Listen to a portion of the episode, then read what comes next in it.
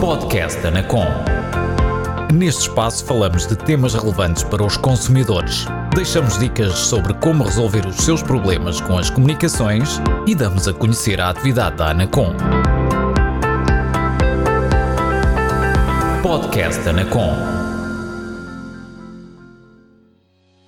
Olá, seja bem-vindo ao podcast Anacom. Sabia que o operador não pode cobrar a prestação de serviços de comunicações se não tiver o acordo expresso do cliente? É verdade.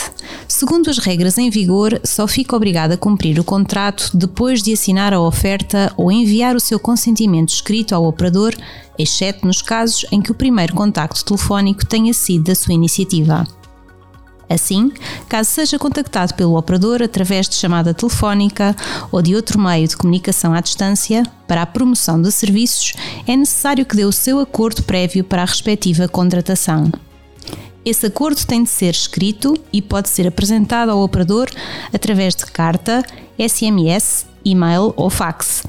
De assinatura presencial, caso a promoção de serviços seja apresentada pelo operador no domicílio do cliente, da área de cliente da página do operador da internet, se esta possibilidade estiver disponível. Para acautelar os seus direitos e evitar problemas no futuro, os consumidores devem guardar comprovativo dessa apresentação. Isto é válido para qualquer serviço que tenha contratado: internet, televisão, telefone fixo ou móvel ou pacotes de serviços. Caso a ativação do serviço não tenha o acordo expresso do cliente, o operador não pode exigir o pagamento de faturas ou de encargos pelo incumprimento do período de fidelização. Atenção! Como se disse, estas regras só se aplicam se o contacto inicial for do operador, pelo que nas situações em que é o cliente a contactar o operador e aceite desde logo a ativação do serviço proposto, não é necessário o seu acordo escrito para que o serviço seja contratado e faturado. Estas regras só se aplicam a contratos celebrados com consumidores, ou seja, pessoas singulares que utilizam o serviço para fins não profissionais. Se for uma empresa ou um profissional, procura cautelar eventuais dúvidas no futuro solicitando ao operador informação escrita sobre as condições que lhe são propostas antes da celebração do contrato.